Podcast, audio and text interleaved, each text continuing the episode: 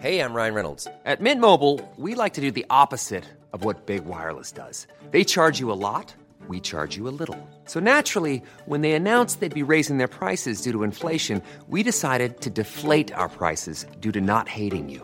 That's right. We're cutting the price of Mint Unlimited from $30 a month to just $15 a month. Give it a try at mintmobile.com slash switch. $45 upfront for three months plus taxes and fees. Promo rate for new customers for limited time. Unlimited more than 40 gigabytes per month. Slows. Full terms at mintmobile.com. Heraldo Radio, con la H que sí suena y ahora también se escucha.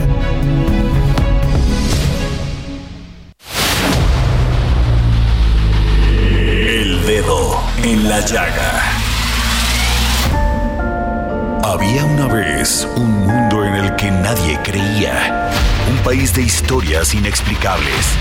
Una nación con personajes asombrosos. Santo Tomás tenía razón. Hay que ver para creer. El México increíble. Las verdades que duelen. La voz de los que callan. El dedo en la llaga. Infórmate, diviértete, enójate y vuelve a empezar. El Heraldo Radio presenta El Dedo en la Llaga con Adriana Delgado.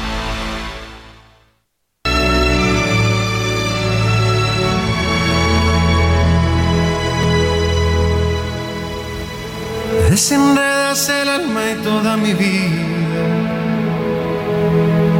Me desenredas el tiempo todos los días. Pero me encanta enredar todas las noches contigo. Y si estoy loco, vas a vivir en un manicomio conmigo. Por andarte adorando siempre me enredo. Me la paso encontrándote entre mis cuentos y voy buscando el momento para quererte con tiempo. Corazón mío, como te quiero y cómo te llevo por dentro.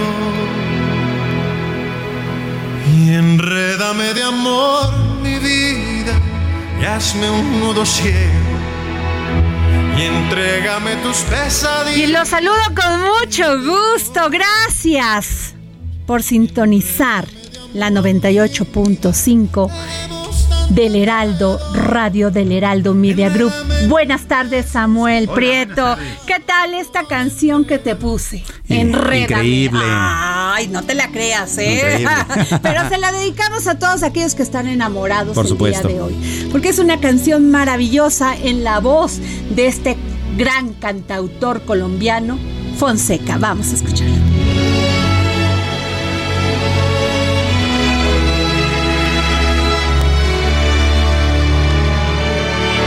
Además, déjame Además, déjame decirte que la grabó con esta gran orquesta maravillosa. Sí, qué bárbaro. De la voz, me Ah, fascina. Bueno, romanticoso y todo.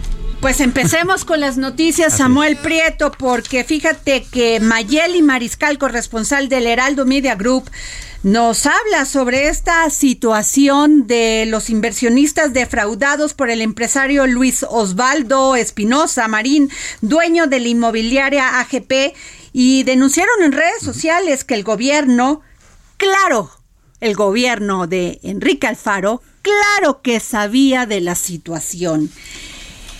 Incluso han salido varias imágenes que el hermano del gobernador, Mauricio este, Gudiño, escrituró una de estas casas que vendía este empresario que se suicidó Así es. en pues se escrituró un terreno de 30 millones de pesos. No, bueno. Y después pasa esto este fin de semana. Y como siempre pasa en esto, de los fraudes, de la impunidad, Samuel Prieto, que los últimos que se enteran son aquellas personas que no tenían los medios para saber cuál era la situación de la empresa Claro. y que siempre se aprovechan. Así es. Mayeli.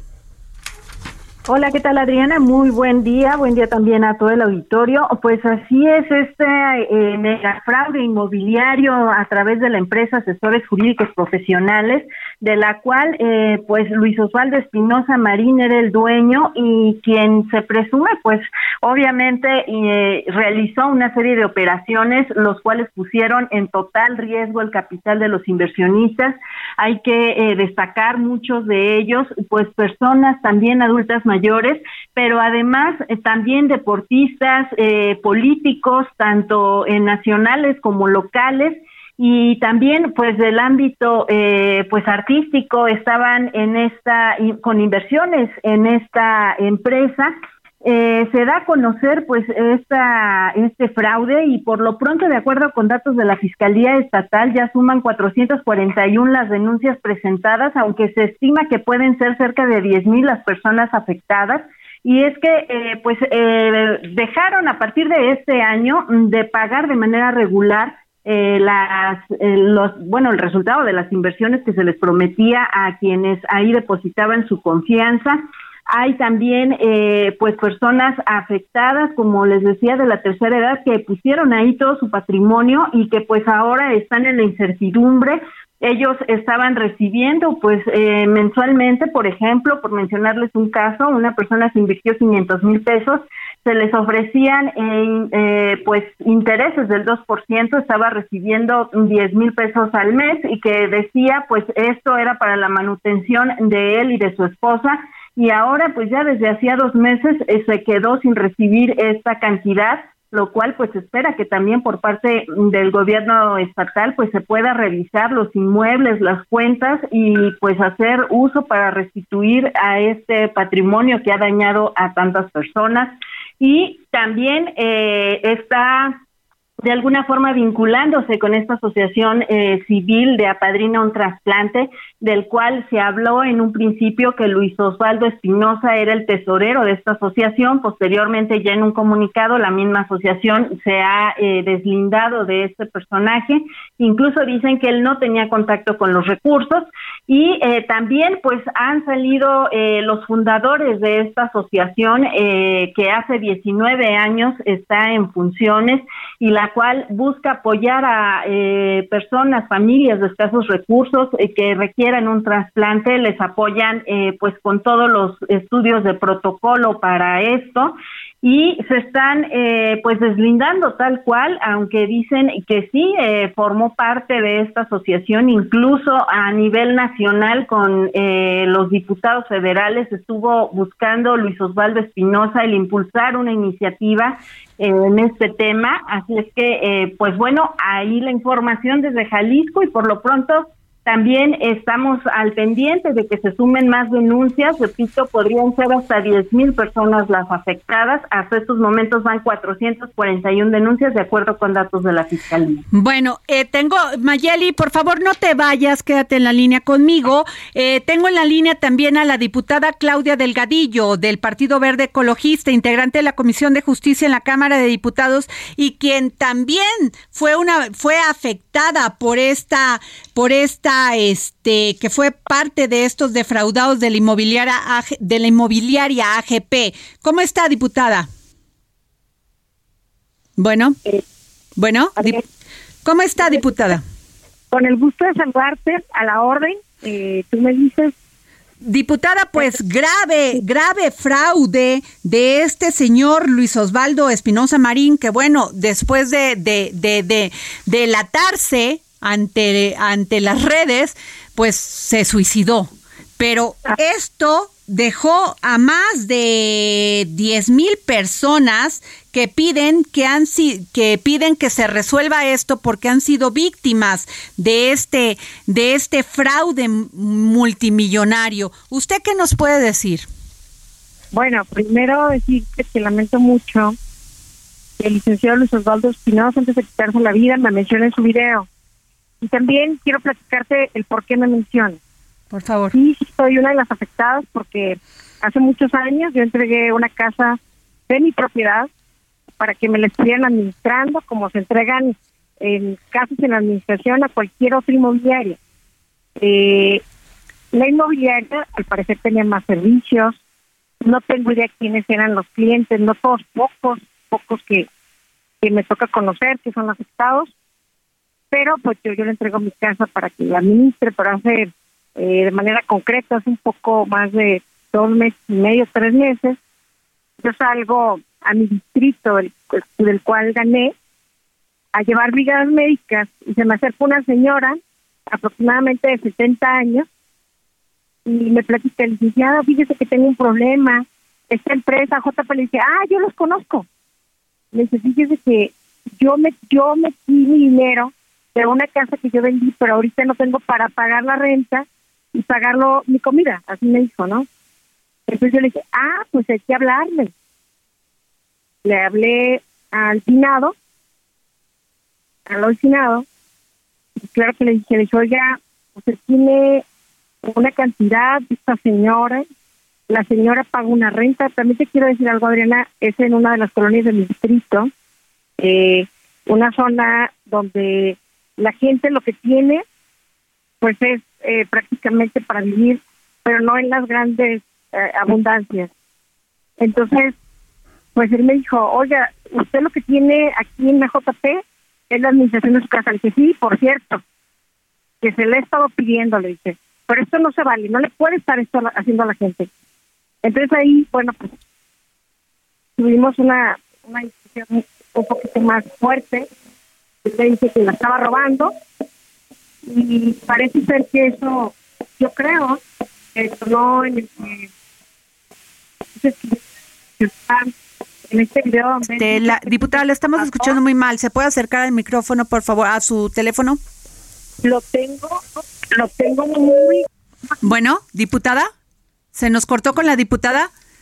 No le escuchamos, no le estamos escuchando. A ver, este Samuel. Sí, tenemos ahí un problema ahorita de comunicación, pero fíjate qué interesante, eh, justamente más allá de, de, todas las personas, las más importantes afectadas que pusieron como esta persona de la que nos hablaba la diputada, su patrimonio para recibir un rédito y entonces poder tener la manutención eh, eh, mensual o semanal de su familia, también hay muchas personas a nivel nacional, a nivel de políticos, a nivel de personalidades del ámbito de deportivo, a nivel de incluso actores, personas de la farándula. y varios, claro. Lo, interesante es, en serio, de veras, no hay mecanismos financieros de vigilancia que pues permiten parece que no.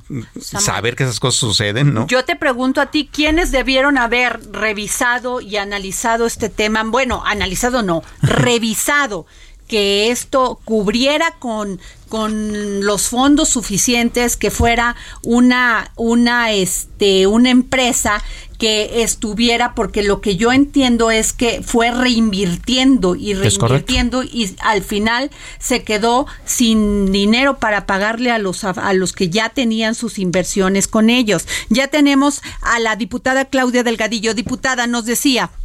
Sí, Adriana. Entonces, yo creo que eso fue por lo que yo me doy cuenta de que pues esta empresa estaba trabajando con dinero de otras gentes eh, y claro, o sea, ahí el señor dice que yo alerté, eso es lo que me tocaba hacer a la poca gente que yo conocía, pero lo que sí es falso, lo que sí es falso es que yo pudiera haberle dicho retiren su inversión, al contrario, yo le decía, oigan, revisen cómo está. Claro. Y, y también... Usted no eh, invirtió en, con él, diputada.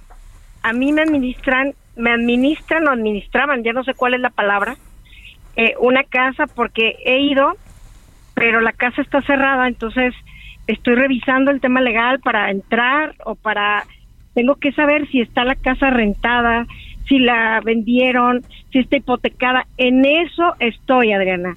Lamento mucho el tener que platicarlo porque eh, en próximos minutos, eh, horas, estaré presentando la denuncia pero quiero decirte que estos últimos días he estado buscando el cómo encontrarme con la persona que está habitando esa casa, porque puede ser que también esa persona le vendió la casa, no lo sé, Adriana, lo voy a saber de aquí a mañana, este, pero sí digo, eh, es lamentable pues que, que una empresa como esta, que además brindaba servicios como cualquier otra inmobiliaria, se haya pasado con el patrimonio de miles de familias aquí en, en Jalisco, en Guadalajara. Samuel. Diputada, buenas tardes. Eh, justamente, eh, buenas tardes, muchas gracias. Este, eh, una de las cosas desde su posición, no solamente como afectada en este caso, sino también como legisladora y como persona que tiene una presencia importante, particularmente en la Comisión de Justicia de la Cámara de Diputados, preguntarle desde el punto de vista legal, ¿qué falló? Es decir, ¿qué no está en la, la ley y debería estar? ¿Qué está en la ley y no se cumplió? ¿Y quién es el responsable?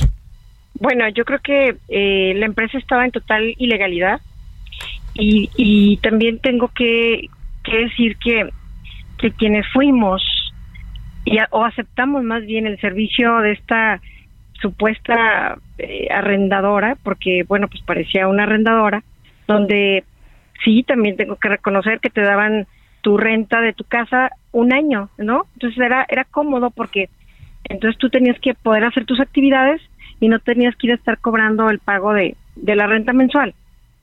Pero, eh, ¿qué hizo falta? Me parece que hizo falta que cada uno de nosotros, y tengo que hablar de mi responsabilidad, eh, pusiera de manera puntual la atención al contrato que firmé cuando les entregué mi propiedad para pues para que ellos dispusieran de ella. Eh, me parece que que para ser muy honesta contigo no sé eh, cuál es el trámite legal ahora en el tema, como sí, como parte de la Comisión de Justicia, eh, porque hay algo, también te lo tengo que platicar, Samuel. En el 2012 yo fui presidenta de la Comisión de Justicia y aprobamos una ley donde aquí en Jalisco también, no sé si pasó en otras entidades, había esas cajas, esas cajas donde la gente iba a llevar su dinero, que después ellos desaparecían y la deuda quedaba totalmente olvidada sí, yo presenté esa ley donde ahora las personas que las los bancos que se declararan en quiebra tenían la obligación de pagar a, a, las personas afectadas. Tengo que eh, revisar exactamente cuál es la postura. Eh, diputada, yo le quiero hacer una pregunta. Este, al inicio de la plática usted me dice que la buscó una persona que tenía, estaba teniendo problemas con AGP este, AJP, perdón, asesores jurídicos profesionales. Y de usted después de este tema con esta persona, ¿invirtió con ellos o les dio su propiedad? No, no, no, no, no, no, mi propiedad ya tenía más de 8 o 9 años. ¿Con ellos? Con ellos, así es. Híjole, qué, qué tema. El contrato, también, también les tengo que decir algo. El contrato lo firmaba directamente la señora Gloria Suárez que, es la esposa, ¿no? bueno, es el finado, así es. Ellos, ellos firmaron, este, digo, la verdad, no es un tema de que uno tenga que confiar en nadie, no, eh, pero tengo pues el contrato que me firmaron y, y durante, no sé, este tiempo pues me daban, me daban la renta y yo me evitaba, ya lo repito, el hacer este trámite, ¿cómo me doy cuenta de que estaban en quiebra de la gente que invertía? por esta señora que me aborda en el distrito 11 ah, en la colonia El Salate. Así fue. Válgame Así fue y lamento mucho, lamento mucho que a muchas personas se haya defraudado. Sí, me toca ser parte. Esto eh, hace, eso hace cuánto fue, este diputada, hace cuánto. Hace dos, hace dos meses y medio, Adriana. Ah, Y me atreví a marcarle de manera directa a Luis Espinosa, el finado, y se molestó. Yo le dije, oye, esto es un robo. Le dije, la señora aparte de que está pagando renta de ahí, paga su comida. Le dije, usted tiene que regresarle su dinero. Y creo, creo que fue parte de, de la molestia y que dice que yo ojalá hubiera tenido la capacidad y los teléfonos para avisarle a toda la gente que los estaba defraudando y que los iba a robar. Pero sabes que Adriana, eso no lo tenía. Solamente poca gente que conocía porque también quiero platicarte algo. Hace aproximadamente, antes de la pandemia, eh, me tocó acudir a una, a una fiesta navideña en el este lugar Fiesta Guadalajara, pero te voy a decir algo, estaba lleno de gente. Estaba lleno de gente y era una fiesta donde se rifaban televisiones, donde se rifaban hornos de microondas. Este, entonces tú no veías la o sea, para ser yo de manera muy honesta, yo no veía que esa empresa tuviera ¿cómo te diré? estuviera en quiebra, ¿no?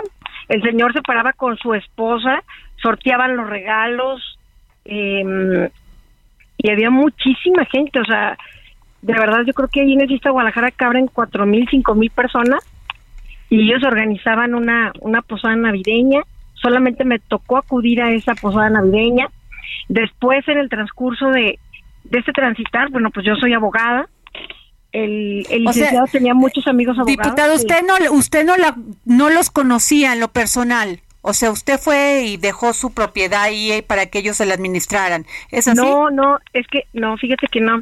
Sí los conocí en lo personal como conocer a mis compañeros abogados de generación.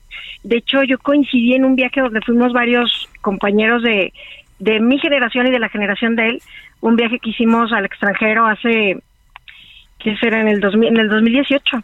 En el 2018 eh, y me tocó convivir con la señora, con el señor de manera natural como lo hice y normal como las otras parejas que iban, iba María, iba Oscar, iba, iba varias gente, iba con mi hija. Entonces, pues digo, la verdad es que yo no veía yo no veía nada extraño, pues no. Pues, pues sí fue, diputada. Hay diez mil personas en este momento que no cuentan con su patrimonio, que quién sabe qué va a pasar porque pues el señor se quitó la vida, pero dejó todo este problema. diputada, una pregunta, también dentro de usted llegó a, a, conocer al diputado Gustavo Macías Zambrano, que también este estaba dentro de los inversionistas de esta Lo que pasa es que a Gustavo yo lo conozco desde la facultad, hemos pertenecido a partidos políticos diferentes, es un, un buen compañero en la facultad, en las de repente en alguna fiesta de generación nos encontrábamos.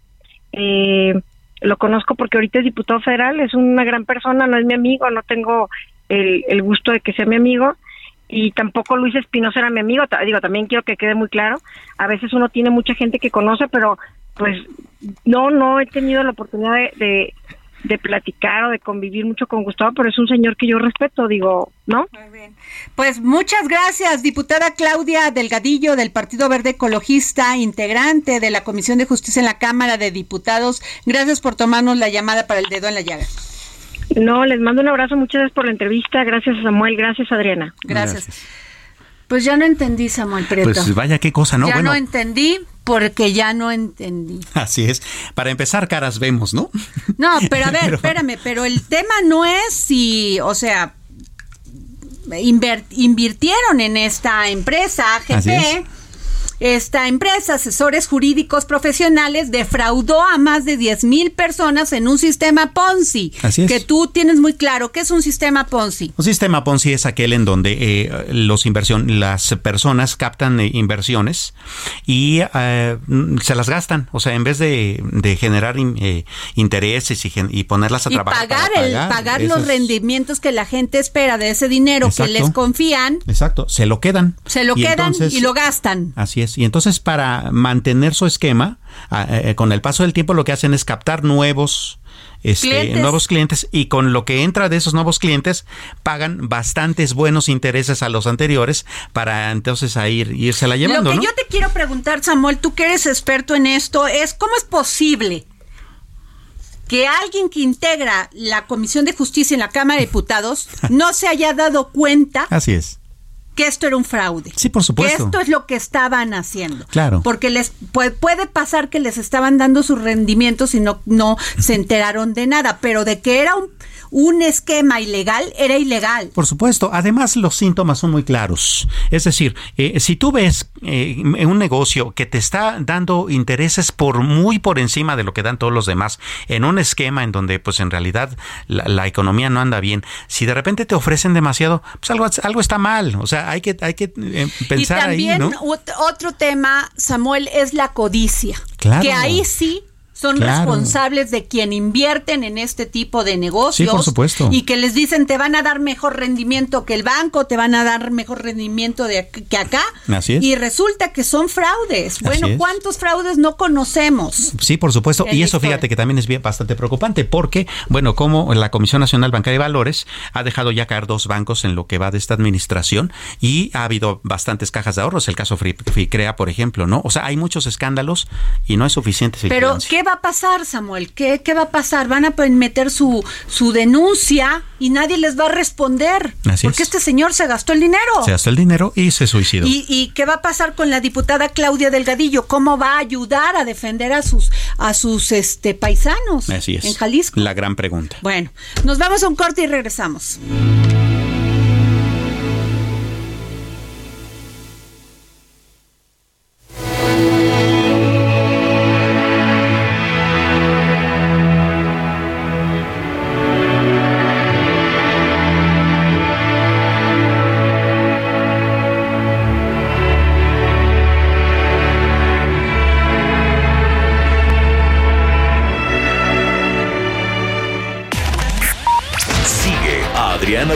Su cuenta de Twitter. Arroba Adri Delgado Ruiz. Además, te invitamos a enviar tus opiniones y comentarios en texto o por mensaje de audio a través de WhatsApp al 55 2544 3334. Y si quieres escuchar El Dedo en la Llaga de El Heraldo Radio, en cualquier momento y donde quiera que te encuentres, descarga el podcast disponible en Spotify y iTunes.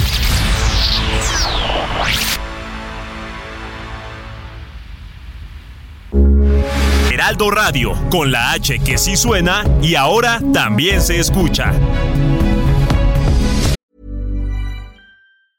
Burroughs Furniture is built for the way you live. From ensuring easy assembly and disassembly to honoring highly requested new colors for their award-winning seating, they always have their customers in mind. Their modular seating is made out of durable materials to last and grow with you. And with Burrow, you always get fast, free shipping.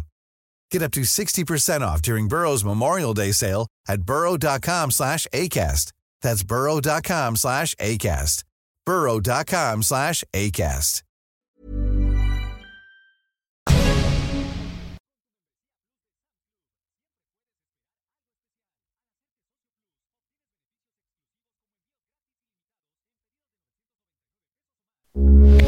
Heraldo Radio 98.5 FM, una estación de Heraldo Media Group.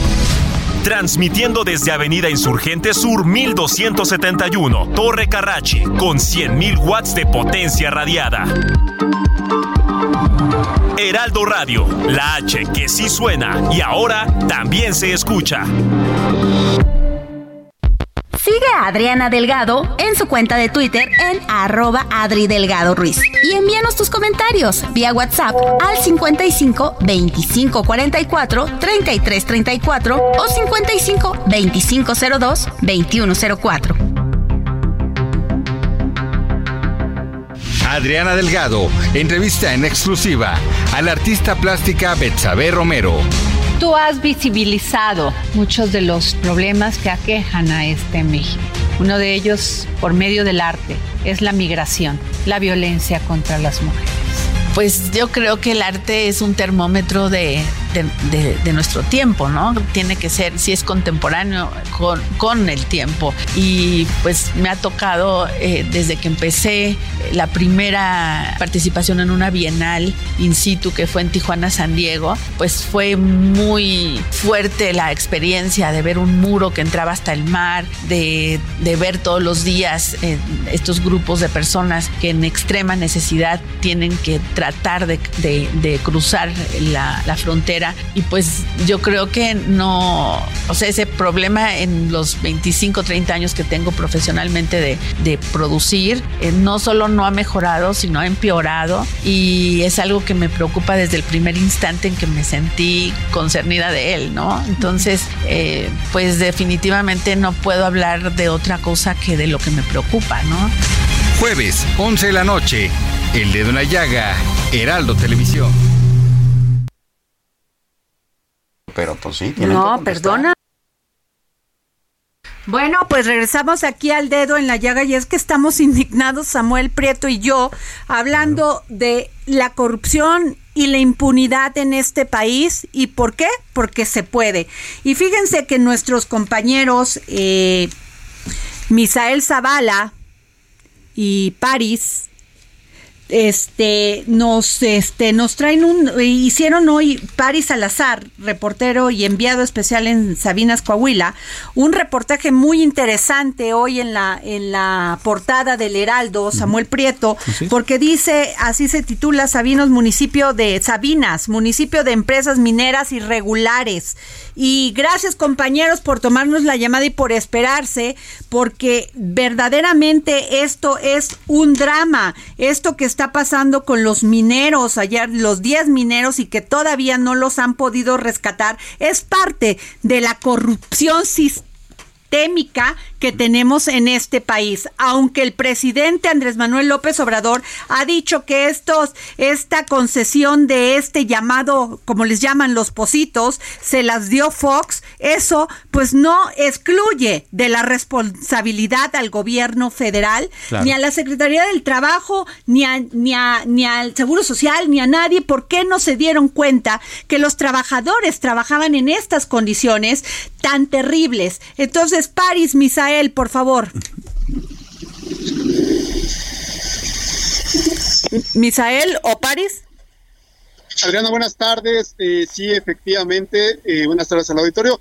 Pues eh, en el Heraldo de México realizamos una labor, una un trabajo acerca pues de estas irregularidades encontradas en algunas minas del país. Y es que desde hace años, pues el municipio de Sabina se ha mantenido bajo la lupa de las autoridades federales por el número de irregularidad eh, registrada en las minas de esta localidad de Coahuila, y es que las compañías mineras que están instaladas principalmente en Sabinas acumulan casi la mitad de las inspecciones que ha realizado la Secretaría del Trabajo y Previsión Social en todo el país, debido a ilegalidades, principalmente las que se dedican a explotar carbón y que acumulan quejas por, por falta de seguridad y también por falta de higiene. Esto pues pega directamente a los trabajadores al interior de las minas y eh, bueno, eh, en esta información de la Dirección de Inspección de la Secretaría del Trabajo se han encontrado que de las 120 inspecciones eh, realizadas a minas en todo el país,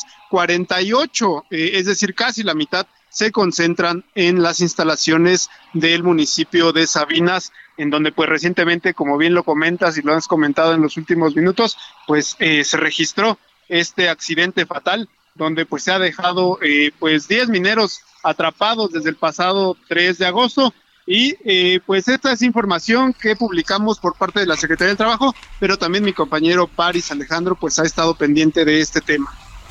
Paris, buenas tardes. Este, Siguiendo justamente con esta investigación periodística que hicieron, quisiera preguntarles específicamente ustedes qué han visto desde el punto de vista jurídico. Es decir, eh, sí hubo una concesión otorgada, entendemos, por el expresidente Vicente Fox o en su administración en 2003, según informó el presidente Andrés Manuel López Obrador. Pero, ¿qué dicen las, las instancias encargadas desde el punto de vista de la, de, la Secretaría de Energía y desde el punto de vista de la Secretaría del Trabajo sobre eh, cuál es la supervisión que debe haber y por qué no la hubo? Bueno, el presidente Andrés Manuel López Obrador ha comentado que en este momento la prioridad es el rescate de los 10 mineros que se encuentran atrapados desde hace ocho días en esta mina en la región carbonífera de Sabinas, Coahuila. Dijo que eh, mientras eh, se esté primeramente el rescate, después se iniciarán las acciones jurídicas y el deslinde de responsabilidades sobre estos propietarios y esas concesiones a las eh, mineras que se hizo. El presidente decía que esta minera de Sabinas tuvo una, tiene una concesión de 50 años. Entonces, el presidente dice que primero hay que, rescatar a los mineros que hoy se encuentran en este octavo día de, búsqueda, que se ha complicado un poco las, las acciones de rescate, ya que se encuentran colapsadas y, y tapadas por pilotes de madera los accesos a las galerías, lo que está dificultando el ingreso, pero dice que primero hay que buscar este rescate de los mineros y después se podría ya analizar estas acciones legales en contra de estas empresas. Aunque la Fiscalía General de la República ya ha iniciado estas investigaciones, primero dicen que hay que abocarse al rescate de los mineros atrapados. Misael y París, eh, entiendo esto en este caso, porque finalmente están enterrados estos mineros allá abajo en la tierra, tenemos que rescatarlos, pero hay otras concesiones, hay otros positos que están trabajando en este momento en Coahuila. están siendo revisados por la Secretaría de, de Energía, están siendo este, revisados por la Secretaría del Trabajo.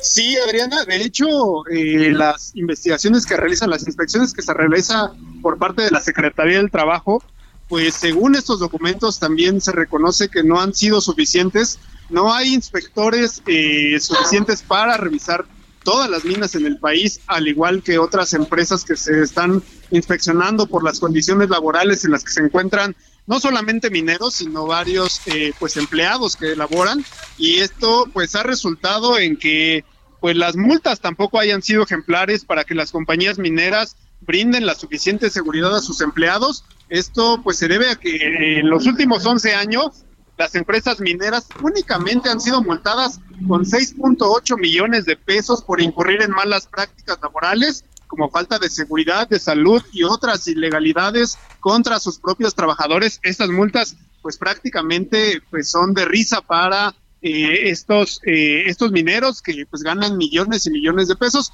debido a que pues únicamente han sido 6.8 millones de pesos eh, únicamente por la cuestión laboral porque también se tiene entendido que hay multas contra estas compañías por temas que, que tienen que ver con la con la protección al ambiente pero bueno, pues estas multas no han sido las suficientes y tampoco las inspecciones han sido suficientes debido a que pues no se encuentran eh, no hay no hay un número suficiente de inspectores que revisen todas las minas en el país. Pues muchas gracias, compañeros. Sin duda va a seguir igual esto porque viendo esta situación pues no hay acciones, esa es la realidad. Gracias, Misael Zavala y Paris Salazar. Gracias, compañeros.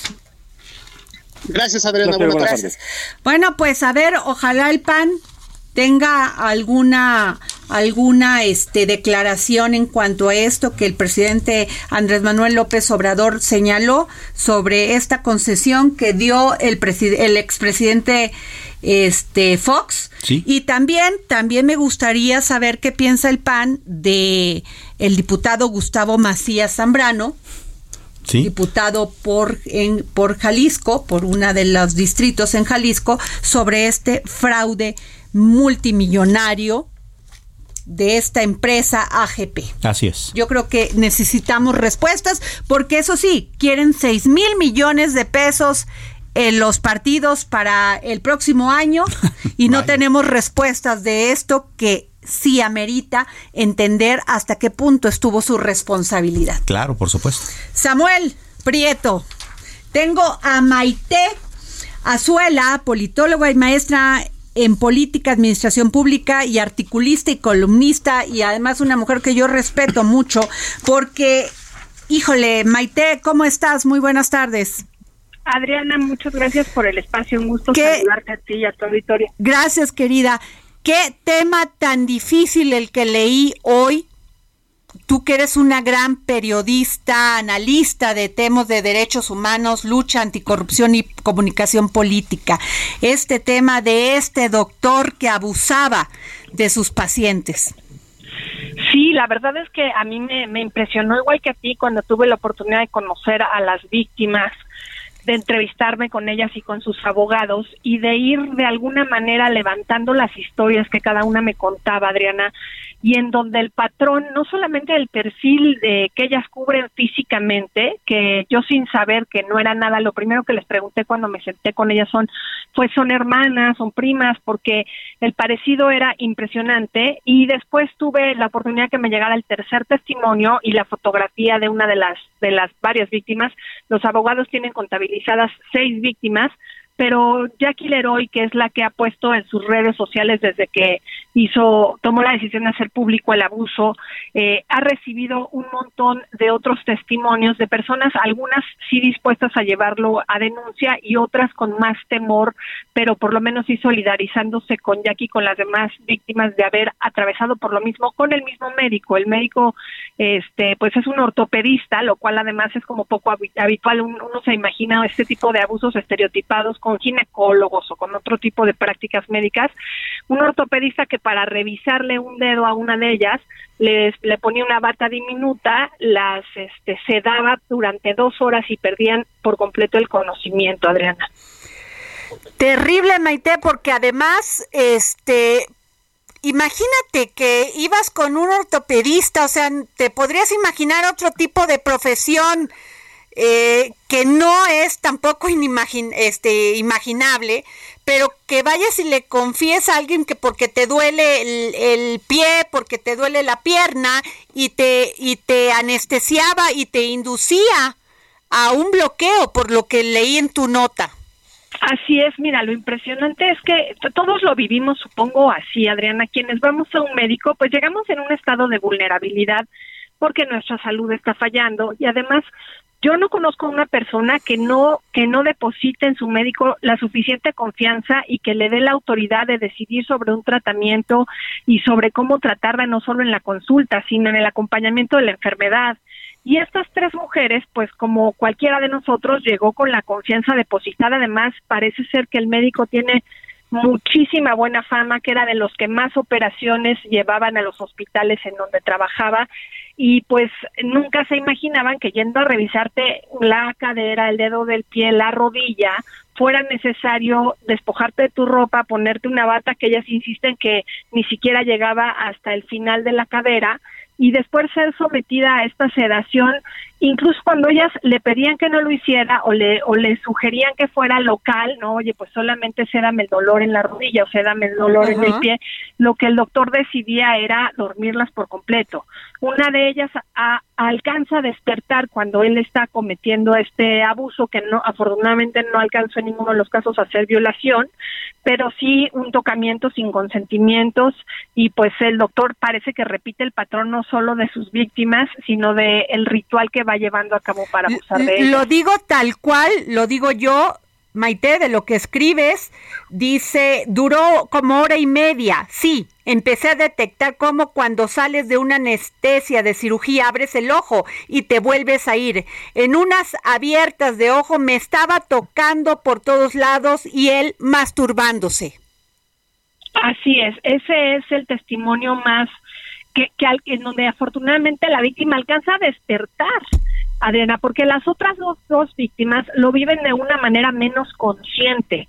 Eh, Jackie, ella dice, pues cuando me desperté estaba sucediendo esto que ahorita tú vas narrando, repitiendo lo que lo que tuve oportunidad de escribir, pero las otras dos este sienten el sedamiento y cuando despiertan se sienten pues un poco confundidas, no pueden incluso ponerse del todo de pie, no saben cómo regresar manejando a sus casas. Terrible. Eh, y el recuerdo que tiene solo una de ellas es bueno, pues que alcanzó a escuchar una hebilla de un cinturón y es muy interesante cómo entre ellas sin conocerse dan unas con las otras, porque en sus círculos de amigos se empieza a hablar de, de estos casos y coinciden en que pues a mí me pasó y a mí también y a mí también me pasó.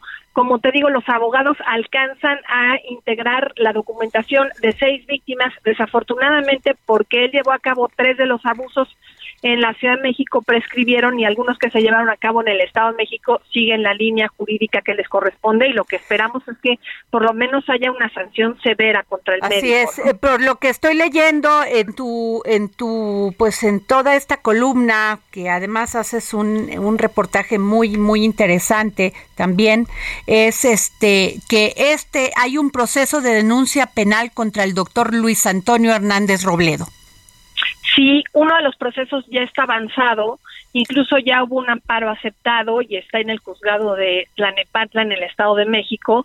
Y lo que se espera de, esa sentencia del juez es que por lo menos, lo parece ser que lo que aplica las penas son muy bajas para este tipo de delitos, eh, Adriana, y eso es muy lamentable. es que pase dos años en prisión las víctimas no están pidiendo ninguna reparación financiera del daño, a, lo que además tendrían todo el derecho, pero lo que sí quieren, y por eso yo agradezco muchísimo este espacio, es que muchas mujeres y muchos pacientes, también hombres que se han mostrado solidarios en las redes, dejen de asistir con este médico porque pues como la sanción penal va a ser mínima, por lo menos que sí tenga consecuencias en su trayectoria y en su vida profesional. Así es. Pues no sabes cómo te agradezco, Maite Azuela. Gracias, compañera. Al contrario, por tomarnos la llamada para el dedo en la llaga. Gracias a ti, hasta luego. Gracias. Y bueno, ¿Cómo la ves, Samuel? Vaya. Eh, o sea, la hay que estarse cuidando y él se masturbaba. Perdón que lo diga así es que hasta dónde llega el grado de la violencia y de la impunidad. Sí. Así de descompuestos están muchas cosas. Formaliza Cuauhtémoc Blanco convenio de mando coordinado con presidentes municipales de la región oriente. El mandatario estatal llamó a las y los alcaldes a trabajar desde sus trincheras y sumar esfuerzos con el gobierno estatal para hacer frente a la delincuencia. Y esto fue al encabezar la mesa de coordinación estatal para la construcción de la paz, región Yautepec, el gobernador Cuauhtémoc Blanco entregó de manera oficial el convenio de mando coordinado a las y los presidentes municipales de Yecapistla, Totolapan, Tetela del Volcal, Tlalnepantla, Atlatlahuacan, así como a los representantes de Yautepec y Hueyapan. Ah, interesante, ¿no? Mando pues único en la policía. Muy bien. bueno, Samuel, nos vamos contigo. Traes muchos temas. Bastantes temas. Fíjate que eh, te he visto muy estresada porque los temas noticiosos que has estado tocando han estado así. Pero por más que he intentado encontrar un tema que te refresque un poco, no lo logré. De hecho, eh, te informo, mi querida Adriana, que no tengo eh, ganas de estar en tus zapatos. Fíjate que hubo un estudio de la empresa Deloitte que acaba de hacer un estudio de cómo ser jefe es un problema. No, pues, no. vamos, tú que encabezas un equipo de periodistas que somos bastante necios, pues ya te imaginarás que, que pues sí, no, no queremos estar en tus zapatos. Pero fíjate que el estudio está bastante interesante. Ellos hicieron una encuesta en cuatro países, Estados Unidos, Reino Unido, Canadá y Australia. Y encuestaron a 2.100 personas. De estas 2.100 personas, una buena parte son ejecutivos, jefes, y otras tantas son empleados. ¿No? O sea, empleados así como de base que, que se les llama. Bueno, el 70% de los ejecutivos encuestados dijeron que estarían considerando seriamente renunciar a sus puestos para tener un poco de respiro y de bienestar. 70%.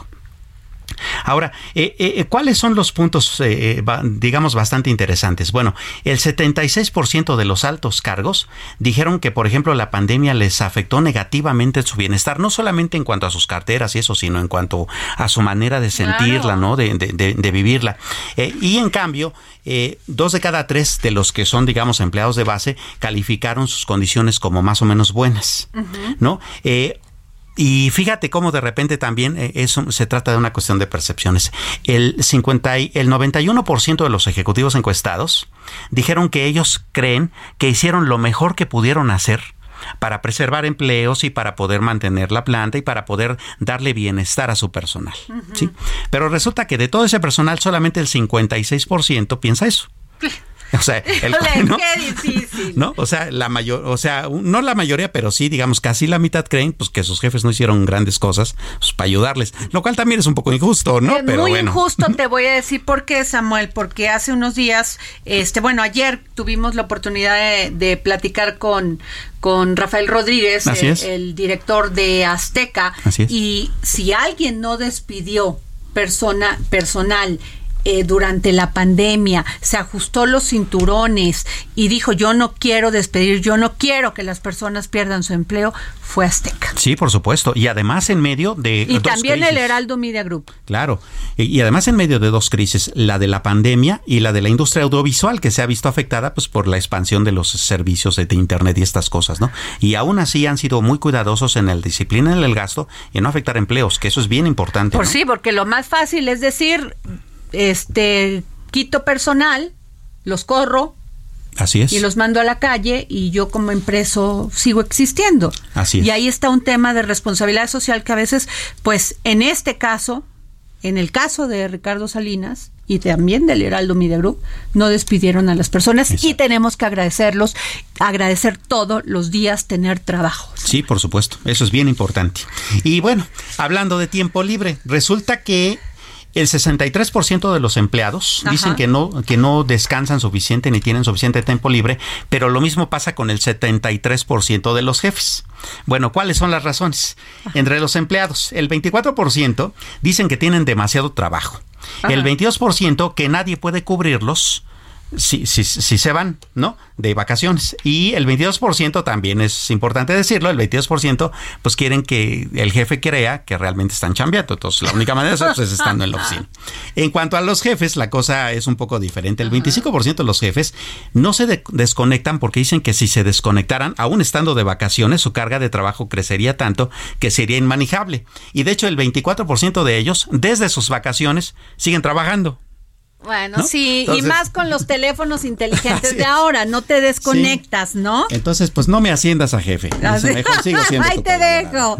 Oye, ¿y qué tal que los supers y las departamentales crecieron en todo y en esta crisis que estamos viviendo. Oye, sí, fíjate que eso es bien interesante, pero también hay que leerlo desde varios puntos de vista. Fíjate que la ANTAD dice, la ANTAD es la Asociación Nacional de Tiendas de Autoservicio y Departamentales, ¿no? La ANTAD dice que de todas sus tiendas, eh, de, julio de, del año pasado a este, la diferencia es que crecieron las ventas en 11.7%. Pero si agregamos las tiendas que se han abierto, porque se han abierto tiendas este año, entonces esas ventas han crecido en 14.2%. Suena bastante, suena bastante, pero no lo es tanto considerando que esas ventas habían bajado también durante la pandemia. De hecho, el volumen de ventas que es 780 mil 600 millones de pesos es apenas 2% arriba del nivel prepandemia que tenían en el 2019. Entonces, bueno, sí, es, es una crecida y de repente podría parecer como que no nos está importando la inflación. No, es que también ni modo hay que consumir, ¿no? Estuvo muy constreñido. Samuel, quiero que escuchemos a Claudia Juárez, que ya la tenemos en la línea, porque hay otro fraude que tenemos que visibilizar el fraude en aplicaciones. Claudia.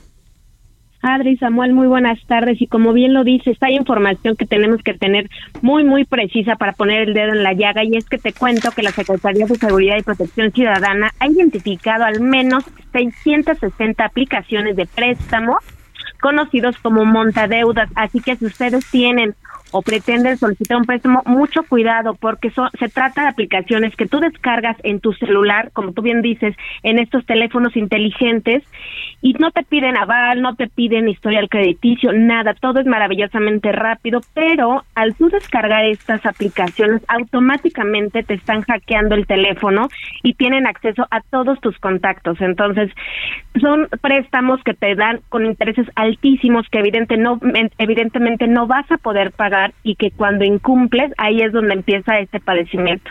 Han llegado a, suceder casos terribles de extorsión en los Tenemos 15 segundos, Claudia en los que la gente de verdad pasan historias de terror. Así que mucho cuidado con descargar este tipo de aplicaciones. Samuel, ¿cómo Vaya la ves? Que, de nuevo, cuidar. Cuando es demasiado atractivo, algo está mal. Escuche, escucha a alguien que sabe, Samuel Preto. Gracias, Samuel, por estar aquí. Nos vamos. Esto fue todo en El Dedo en la Llaga hazme un nudo ciego. Entrega. El Heraldo Radio presentó El Dedo en la Llaga con Adriana Delgado.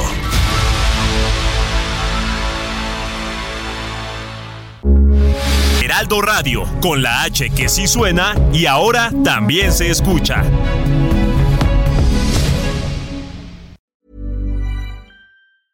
Hey, it's Paige DeSorbo from Giggly Squad. High quality fashion without the price tag. Say hello to Quince. I'm snagging high-end essentials like cozy cashmere sweaters, sleek leather jackets, fine jewelry, and so much more. With Quince being 50 to 80% less than similar brands. And they partner with factories that prioritize safe, ethical, and responsible manufacturing. I love that. Luxury quality within reach. Go to quince.com slash style to get free shipping and 365 day returns on your next order. Quince.com slash style.